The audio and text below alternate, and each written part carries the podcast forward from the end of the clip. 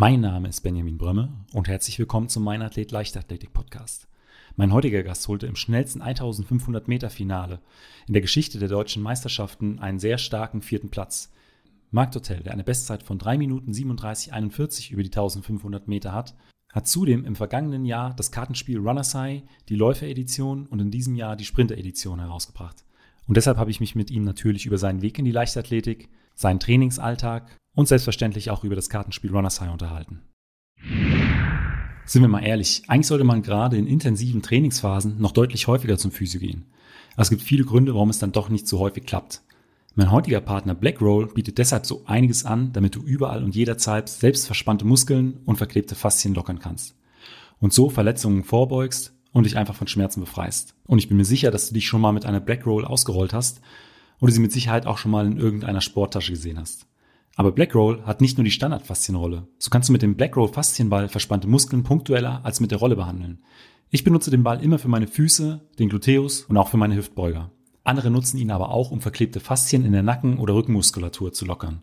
Und daneben gibt es auch noch den Duo-Ball. Er eignet sich ganz besonders, um den unteren Rücken aufzulockern. Dadurch, dass es zwischen den Bällen eine kleine Aussparung gibt, drückt nichts auf die Wirbelsäule. Wenn du den Blackroll Faszienball oder den Duo-Ball bestellen möchtest, erhältst du als Meinathlet-Hörer mit dem Code meinathlet15, alles groß, 15% auf deine Bestellung. Den Link dazu findest du natürlich in den Show Notes. Also der erste, oder beziehungsweise eigentlich auch der, wo ich, wo ich mich am besten platziert habe, nämlich in Berlin im Olympiastadion, die deutschen Meisterschaften 2019, wo ich Zweiter geworden bin. Das ist natürlich ein mega Erlebnis gewesen, so vor, ich weiß nicht, ich glaube, wie viele Leute da waren. 60.000 oder, oder 40.000 irgendwie so. Aber geisteskranke Stimmung und ja, da Zweiter zu werden war wirklich, auch weil es so unerwartet war, äh, war super cool.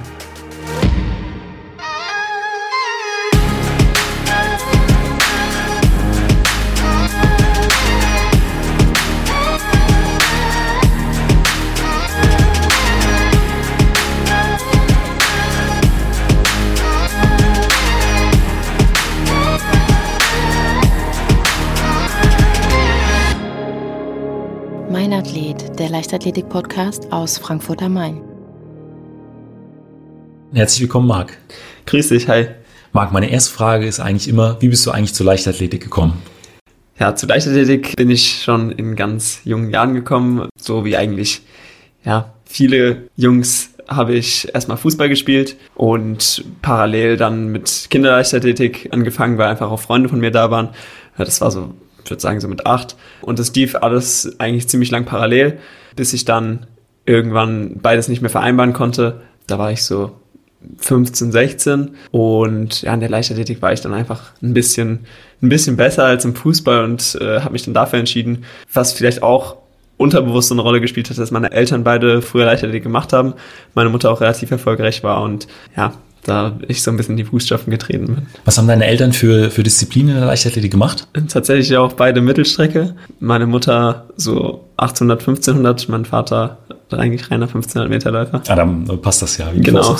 Aber gab es dann damals einen wirklichen Schlüsselmoment, nachdem du gesagt hast, okay, jetzt konzentriere ich mich voll und ganz auf die Leichtathletik, vielleicht ein Wettkampf oder irgendwas? Also so ein spezieller Wettkampf würde ich jetzt sagen nicht, aber es war schon so, dass, wenn man merkt, dass man wo ganz gut ist, äh, dass man das natürlich gerne macht und auch ein bisschen intensiver macht. Äh, wir hatten damals auch eine coole Gruppe und ich würde sagen, ich glaube, es war 2013 mit den deutschen Meisterschaften so in Rostock. Das war so die erste Saison, wo ich auch wirklich deutschlandweit eigentlich an Wettkämpfen teilgenommen habe.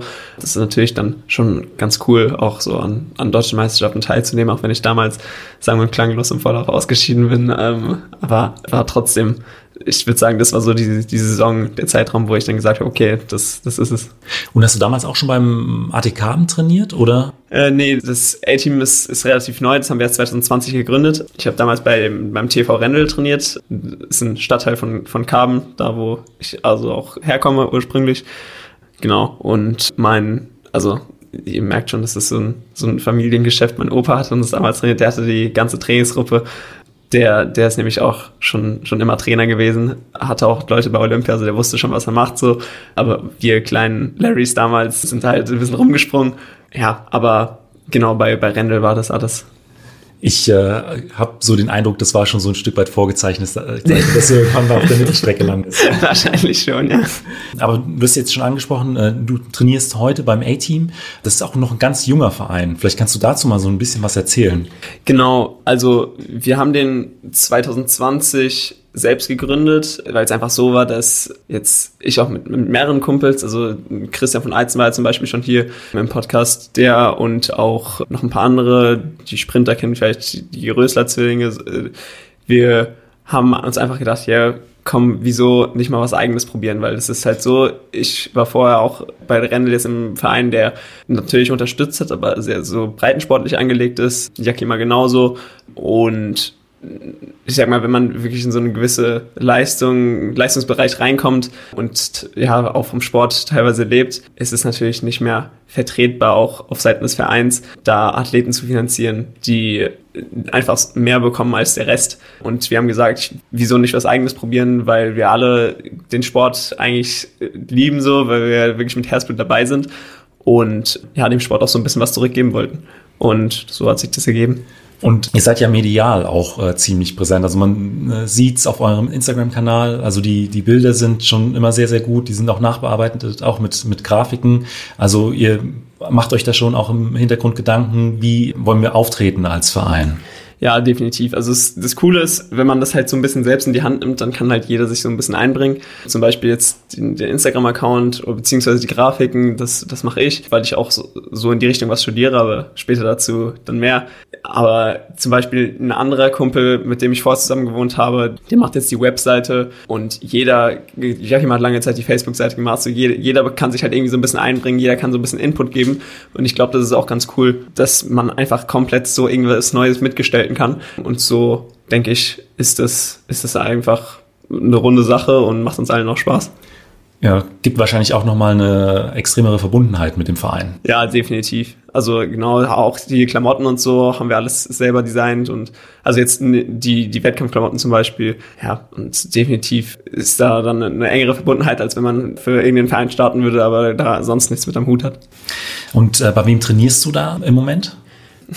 Also, meine Mutter ist die Trainerin. genau. Die hat die Gruppe übernommen. Wie schon gesagt, hat selber früher auch Leichtathletik gemacht.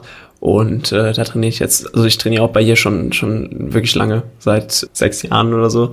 Immer kurzer, kurzer Ausreißer in eine, eine andere Trainingsgruppe, aber grundsätzlich, genau, leitet sie das Ganze und bin da auch voll, also steht da voll dahinter, weil es natürlich auch gut, wenn man auf einer persönlichen Ebene sich, sich, also sagen wir einfach, einfach gut kennt, beziehungsweise sie weiß halt auch immer, was, was so in, in meinem Leben vorgeht. Und dann kann man halt einfach Schlüsse ziehen. Ja. Aber trainierst du alleine bei ihr oder seid ihr eine, eine, größere Gruppe? Also unsere Gruppe ist jetzt nicht groß, aber wir haben noch so drei, vier andere, die, die jetzt hier auch vor Ort äh, mittrainieren.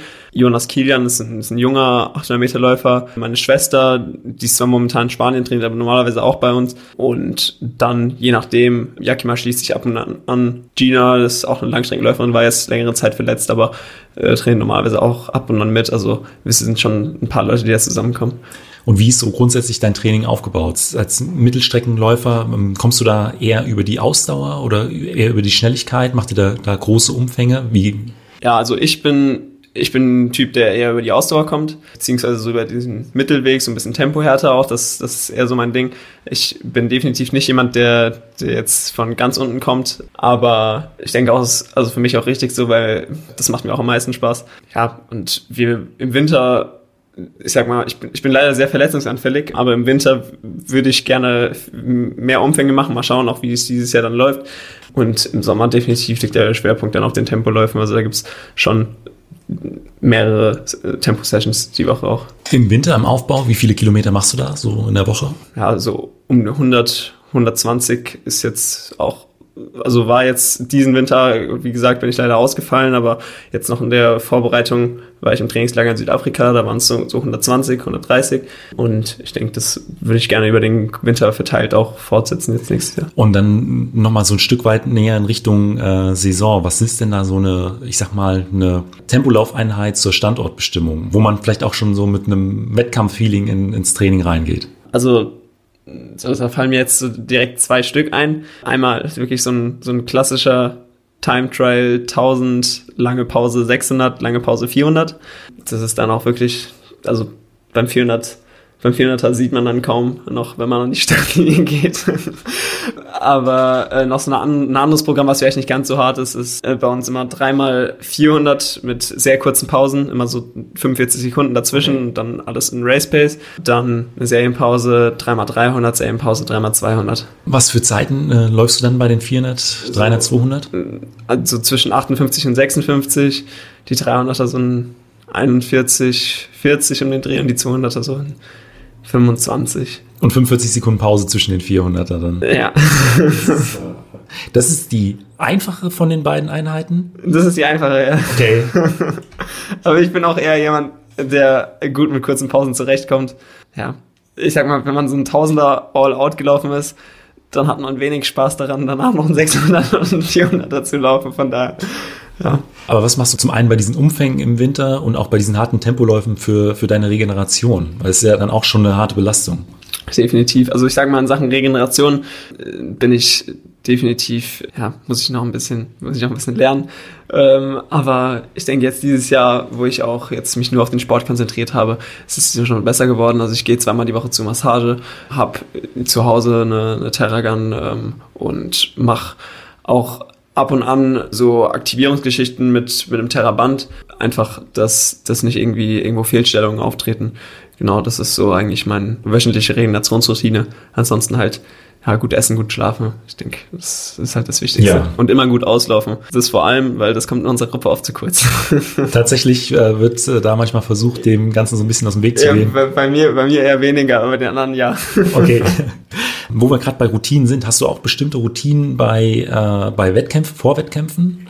Ja, also ich bin jetzt, ich bin zwar kein abergläubischer Mensch, aber ich bin schon so, also ich habe ich hab schon so meine Pre-Race-Rituale so. Ja, also ich mag's, ich mag's gerne definitiv so vorher, auch die Tage vorher, schon um die Uhrzeit zu trainieren, wo, wo auch der Wettkampf dann stattfindet. Dann habe ich auch sag, am Wettkampftag, sage ich mal immer genau sechs Stunden vom, vom Race möchte ich essen. Also ist dann schon, also sage ich mal so, relativ durchgeplant. Aber an sich, ja, ansonsten, ich glaube, das hat jeder so ein bisschen, so ein bisschen, wann er, wann er genau einläuft, was für ja. er macht und so. Und ja, wo wir auch gerade bei Wettkämpfen sind. Wir nehmen das Interview ja nach den deutschen Meisterschaften 2021 auf. Du bist äh, auf den vierten Platz gekommen im, glaube ich, schnellsten 1500 Meter Finale bei deutschen Meisterschaften überhaupt. Ich glaube, drei, die ersten drei waren unter dem alten äh, Meisterschaftsrekord. Ein absolut verrücktes Rennen. Vielleicht noch mal so aus deiner Sicht, wie hast du das Finale da erlebt? Ja, auf jeden Fall äh, sehr, sehr wild. Ich denke, die, die Zeiten sprechen für das momentane Niveau auch auf der deutschen Mittelstrecke. Und ja, also es war dadurch, dass ja jetzt auch dieses, dieses Ranking so ein bisschen in Betracht gezogen wird, auch von den Athleten, ist es natürlich so, dass bei deutschen Meisterschaften jeder auch eine gute Zeit laufen möchte, zumal einige Athleten, die, die am Start waren, sich noch auch durchs Ranking für die Olympiade empfehlen wollten. Und da war es schon so ein bisschen, ja, äh, man, man hat immer schon so gehört, ja, es wird wahrscheinlich ein schnelles Rennen, es wird wahrscheinlich kein typisches Meisterschaftsrennen.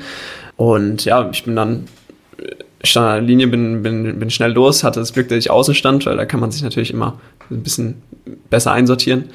Ja, dann ging es halt auch los wie die Feuerwehr, erste Runde, glaube ich, 56 oder so. Das, das ist natürlich schon immer, ähm, wenn du auf die Uhr schaust und dann 56 siehst und denkst, naja gut, es sind jetzt noch drei Runden zu laufen. ja, aber ich muss sagen, hat sich wirklich sehr gut angefühlt, auch bis 1000. Ich glaube, das ist auch gut, dass es da so schnell wurde, weil bei deutschen Meisterschaften wächst man auch mal über sich hinaus. Das sind auch wirklich Rennen, wo man weiß, man muss performen, wo, ja. wo man die Konkurrenz im Rücken hat. Und ja, ich meine, sonst, es war von vorne bis hinten dann halt gib ihm, aber hat, ist ja dann auch eine gute Zeit rausgekommen, auch für mich eine Bestzeit. Von daher, ich hätte gerne auch eine Medaille gehabt, aber ähm, ja, ich, ich denke, in so einem Rennen kann man auch mit einem fünften ja. vierten Platz zufrieden sein. Aber es gab schon davor so ein bisschen Gerüchte auf dem, auf dem Aufwärmplatz oder auch schon in den Tagen davor, dass das ein, ein schnelles Finale werden soll, wenn, wenn dann alle zusammenkommen? Oder gab es dann die, äh, diese Gerüchte dann das erste Mal im Callroom kurz vor dem, vor dem Lauf? Nee, auch schon, auch schon die Tage vorher war es so. Also ja, man hat halt immer so, es ist halt, also wie, wie es halt so ist, dass man meint so, ja, es wird wahrscheinlich ein schnelles Rennen. So, ja, denkst du, ja, ja, doch, doch, der und der habe ich gehört, will schnell rennen, immer so dieses, ich habe gehört, über drei Ecken und so weiter und so fort. Deshalb ja, Was ja eigentlich wirklich untypisch ist für, für ein Meisterschaftsfinale. Definitiv, also ja. ist ja meistens dann doch eher, sind es eher langsame Rennen, dann eher taktisch geprägt oder, oder mit einer anderen Taktik wird da angegangen. Deswegen auch bei den, bei den 800 Metern, ich weiß nicht, ob du das äh, so ein Stück weit verfolgt hast, gab es ja auch einen Tempomacher, der, glaube ich, die erste Runde ziemlich, äh, genau. äh, ziemlich vorne weggegangen ist. Genau, der Maxi Klink. Ja. Ja, ja auch über 800 ähnliches Szenario, ähm, auch interessant wegen, wegen Weltranglistenpunkten. Ja. Ich denke, genau dadurch, dass äh, hier, hier eine relativ große Gruppe auch in, in Frankfurt äh, an 800 Meterläufern ist, konnte man das natürlich gut äh, absprechen auch und sich, sich da gut ja. ein bisschen, bisschen drauf vorbereiten und äh, hat ja, wie man sieht, sehr gut geklappt, zwei Medaillen für die Frankfurter bei ja. Schnellzeiten. Also. Es ist ja auch, ich glaube, momentan auch noch so, dass ich glaube, sieben der deutschen Top Ten aus dem Bereich der 800 Meter Läufer kommen ja aus Hessen. Als Kurzsprinter bin ich da nicht ganz so in der, in der Materie. Was denkst du, warum das so gebündelt im Moment ist? Also ich denke, dadurch, dass, dass der Bundestrainer Georg Schmidt hier in, in Frankfurt die Gruppe leitet und äh, da auch schon im Jugendbereich, das sind ja alles so um den Jahrgang 97, 96, da damals relativ viele Leute nach Frankfurt geholt hat, ist, zahlt sich das jetzt einfach aus, weil das waren auch damals schon Leute, die sehr schnell gelaufen sind und äh, der hat jetzt ein System gefunden, was auch wirklich sehr, sehr gut zu funktionieren scheint. Und ähm, ja, dann, dann kommt es zusammen. Alleine aus der Gruppe sind es wahrscheinlich schon dann jetzt vier, drei, vier. Und ja, der Lukas, ich dann noch, also kommt schon einiges ja. zusammen. Ja. Aber äh, du läufst ja auch die 800. Ähm, Unter anderem, ja. Gibt es aber eine Strecke, die du besonders favorisierst? Ja, definitiv die 1500. Also äh, ich bin, wie schon gesagt, ich komme eher so von, von oben, also über die Ausdauer. Und da da sind die 800 doch für mich äh, eigentlich von Anfang an bis Ende einfach schnell. und bei den 1500 kann man also ein bisschen mehr, mehr, mehr taktieren, ein bisschen. Also die Taktik spielt da für dich äh, auch so ein bisschen rein, dass das Ganze so reizvoll für dich ist? Genau, also die Taktik und ich finde, ich finde bei 800 ist es, ist es einfach so, man, man, also das, ich kann jetzt natürlich nur für mich sprechen, aber ich renne halt einfach los die erste Runde ist halt einfach schon mehr oder weniger submaximal und dann läuft man halt noch eine zweite Runde drauf. Ab 600 wird's hart und die letzten 200 muss man halt einfach knautschen. Über die 500, 1500 äh, finde ich so interessant, dass halt auch so ein mentaler Aspekt noch dabei ist, der halt nochmal über die Leistung entscheidet. Also da ist es halt so, dass bei 800 meistens oder bei spätestens 1000 es schon anstrengend ist und dann sind es halt noch 500 Meter und dann gibt es so eine Phase, da muss man halt einfach sich mit Willen so durchkämpfen, ja. bis, bis es auf die letzten 200 geht. Und ja, das, das finde ich natürlich auch interessant und reizvoll. Aber du sag mal, was machst du eigentlich neben dem Sport? Ähm, also neben dem Sport studiere ich, äh, habe mein erstes Studium 2019 abgeschlossen und habe so ein bisschen grafisch oder Grafikdesign-Projekte ähm, am Start, unter anderem auch das Kartenspiel Runners High. Hast du sicherlich auch schon, schon genau, mal gehört. Da kam ja jetzt vor kurzem die, die Sprinter-Edition raus, nach der Läufer-Edition im letzten Jahr. Genau, richtig. Das äh, Ganze ist im Prinzip äh, eine, eine Idee von, von dir gewesen, oder ist eine Idee von dir? Genau, unter anderem. Also mein damaliger Mitbewohner, Jonas Simon und, und ich, wir hatten im wann war das Winter 2019, die Idee, so ein, so ein kleines Läuferquartett zu machen. Und eigentlich war das gar nicht angedacht, das so, so groß, groß zu machen. Hat aber dann, als wir den Athleten so das ein bisschen gezeigt haben und die, die ersten Prototypen, sage ich mal, alles digital fanden, aber, also hat, hat mega, ist mega gut angekommen. Und dann dachten wir, ja komm, wieso eigentlich nicht? Jetzt, wir haben die meisten Sachen eh schon zusammen, machen wir es einfach ja, publik, so auch ja. für, für allgemein, für allgemein erhältlich. Und genau, haben uns dann nochmal da dran gesetzt, zwei Wochen wirklich sehr, sehr intensiv gemacht. Er hat die Webseiten gemacht, ich habe die Karten und, und Werte gemacht, habe dann die, die ganzen Leute kontaktiert auch. Also hast auch jeden angeschrieben im Prinzip, auch nach Bild wahrscheinlich auch gefragt. Genau, also wirklich jeden, ich musste ja auch auf, aus rechtlichen Gründen anschreiben. Genau, Bilder hatten, haben wir, hatten wir gekauft, mussten halt immer fragen, ob, ob das, ob das okay geht oder ob du halt noch an, vielleicht ein anderes Bild möchtest. Das hat sich dann noch ein bisschen hingezogen, weil das halt wirklich immer so ein Prozess ist, ja, Bild austauschen, hier nochmal was ändern, hier nochmal was ändern. Aber grundsätzlich, vor allen Dingen bei der ersten Läuferedition war es, war es zum Glück so, dass ich die aller, allermeisten Leute auch persönlich kannte und äh, das dann einfach, ja, doch, also ich mag verhältnismäßig relativ schnell, schnell durchging. Und dann haben wir es drucken lassen und äh, dann kam es in den Verkauf. Aber ähm, du hast ja auch eben schon die, die Punktewerte angesprochen. Wie, wie bist du daran gegangen? Hast du Bestleistung studiert? Äh? äh, also fürs, fürs Läuferspiel war es, eigentlich so, dass wir das so ein bisschen, also natürlich auch, wir hatten eine Tabelle mit Bestleistung, auch eine, eine relativ große Tabelle, aber das auch so ein bisschen frei, frei Hand noch dann gestaltet haben, eben gesagt haben, hier, der ist doch ein bisschen besser oder der ist ein bisschen besser und dass man einfach an der einen oder anderen Stelle ein bisschen nachjustiert hat. Bei den, den Sprintern war es jetzt so, dass wir wirklich, also ich habe mir auf Leichtathletik äh, Datenbank jede einzelne Bestzeit von jedem, der im Spiel war, von 60 Meter bis 400 Meter, egal was für eine Disziplin er gemacht hat, rausgesucht und bin da so vorgegangen. Habe mir noch die deutschen Bestenliste von diesem, äh, beziehungsweise, beziehungsweise von letztem und vorletztem Jahr angeschaut, äh, um da nochmal zu schauen, dass das auch so passt. Und das war schon ein bisschen größerer Aufwand dann. Wie viele Stunden von der Idee bis äh, zum Release? Viele, viele. das kann ich gar nicht so sagen, aber also was auch noch sehr lange gedauert hat, das ist ausschneidende Bilder. Aber das Ausschneiden der Bilder dann am Computer, genau, äh, in, also in, in, Photoshop oder genau, ja. also nicht nicht, nicht mit Schere. Das, das ist ja sonst ein bisschen zu wild gewesen. Ich glaube, das hätte den Aufwand ein bisschen überstiegen. Aber nee, genau, mit Photoshop äh, musst du ja auch immer alles freistellen und ja, also das hat boah, insgesamt, ich kann es nicht sagen, aber wir haben, wir haben schon zwei zwei Monate sehr intensiv dran, dran gearbeitet. Und die Läuferedition, ich glaube, die war ja nach ein paar Tagen schon ausverkauft, oder ich glaube nach einem Tag oder so, ja, extrem schnell äh, ausverkauft. Ja, nach 36 Stunden war es ausverkauft. Das war schon echt sehr cool. Die, wie, viel, wie hoch war da die erste äh, Auflage? 500, 500, 500 Stück auch. In 36 Stunden waren dann, genau, waren weg. Waren weg. Das ist echt, das war mega krass, da hätten wir auch niemals mit gerechnet. Genau, die Sprint-Edition war eigentlich jetzt ein bisschen also war eigentlich schon fürs letzte Jahr geplant, ähm, aber dadurch, dass der Versand sich auch verzögert hat und mit Corona dann so ein kleines bisschen eine Strich durch die Rechnung gemacht hat, dann hat, hat alles ein bisschen länger gedauert. Ja, aber auch die ist eigentlich ganz gut angelaufen. Also waren jetzt auf den ersten Schlag verkauft man natürlich immer am meisten. Das, da ging so ja, um die 300 weg und dann der Rest kommt so Stück bei ja. Stück immer rein. Wie ist denn eigentlich das Konzept von dem Spiel? Also kannst ähm, du das vielleicht so in zwei, drei Sätzen äh, ja, erklären? Also es ist grundsätzlich eigentlich wie ein, wie ein Quartett, nur auch mit so ein bisschen Sonderregeln und Ereigniskarten. Es ist eigentlich so, dass der höchste Wert gewinnt und für, für jede Runde, die man gewinnt, darf man einen Meilenstein weiter vorrücken, bis man letztendlich an einem vordefinierten Ziel dann angekommen ist. Das heißt, der, der als erstes fünf Runden gewinnt, gewinnt dann auch das Spiel. Also, dass es aber nicht so ganz stupide, sage ich mal, einfach nur abgetrumpft wird, sind noch mit Ereignis, also Ereigniskarten mit dem ja. Spiel, die das Ganze dann nochmal so ein bisschen interessanter machen. Und wo bekommt man das? Bei euch wahrscheinlich auf der Internetseite? Genau, also bei uns auf der Internetseite runnershigh-games.com. Genau, die Läuferedition waren, war auch ein paar aus äh, gewählten Laufshops erhältlich. Für die Sprint-Edition hatten wir aufgrund unserer eigenen Wettkampfphase jetzt äh, uns noch nicht so krass drum gekümmert, aber ähm, wird vielleicht auch noch kommen. Ich werde das Ganze auf jeden Fall in den Shownotes verlinken. Dann wird man das auch direkt über die, über die Folge ganz einfach finden. Sehr cool.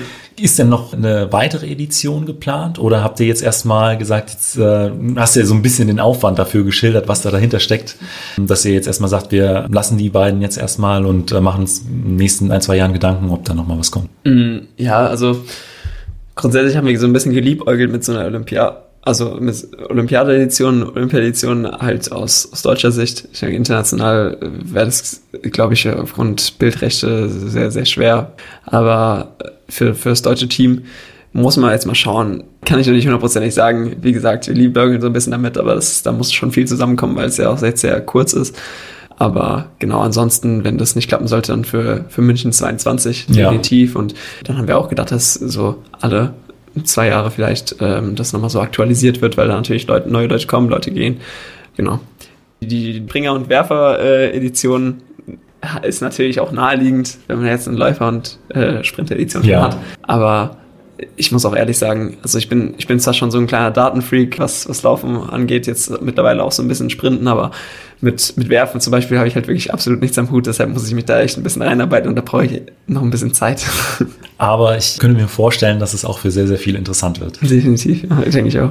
Nochmal ganz kurz zurück zum Sport. Was sind denn da so deine Ziele für die, äh, für die kommenden Jahre? Also nächstes Jahr steht ja die, die Weltmeisterschaft in Eugene an und die Europameisterschaft zu Hause in München. Das sind schon beides eigentlich ja, Meisterschaften, bei denen ich gerne teilnehmen würde. Ja, zu die Europameisterschaftsnorm wäre ich ja theoretisch dieses, dieses Jahr schon gelaufen. Zur, zur WM-Norm fehlt mir noch ungefähr eine Sekunde. Halt auch realistisch. Die Sache ist halt, dass momentan in Deutschland, wie schon vorhin geschildert, sehr äh, ein sehr hohes Niveau ist und man sich da dann immer gut platzieren muss.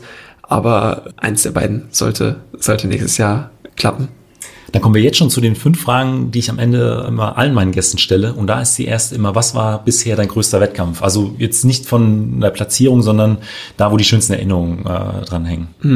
Also der erste oder beziehungsweise eigentlich auch der, wo ich, wo ich mich am besten platziert habe, nämlich in Berlin im Olympiastadion, die deutschen Meisterschaften 2019, wo ich Zweiter geworden bin. Das ist natürlich ein mega Erlebnis gewesen, so vor, ich weiß nicht, wie viele Leute da waren, 60.000 oder, oder 40.000 irgendwie so, aber geisteskranke Stimmung und ja, da Zweiter zu werden war wirklich auch, weil es so unerwartet war, äh, war super cool. Auf der anderen ein anderes Rennen, was auch sehr cool war, die, wo ich so sage, dass das, das, das andere große Ding gewesen war, die, mein erster internationaler Einsatz äh, bei der Cross EM 2016 in der U20 noch, weil das Team einfach so cool war und es ja mega viel Spaß gemacht hat da, auch wenn der Lauf sehr schlecht war.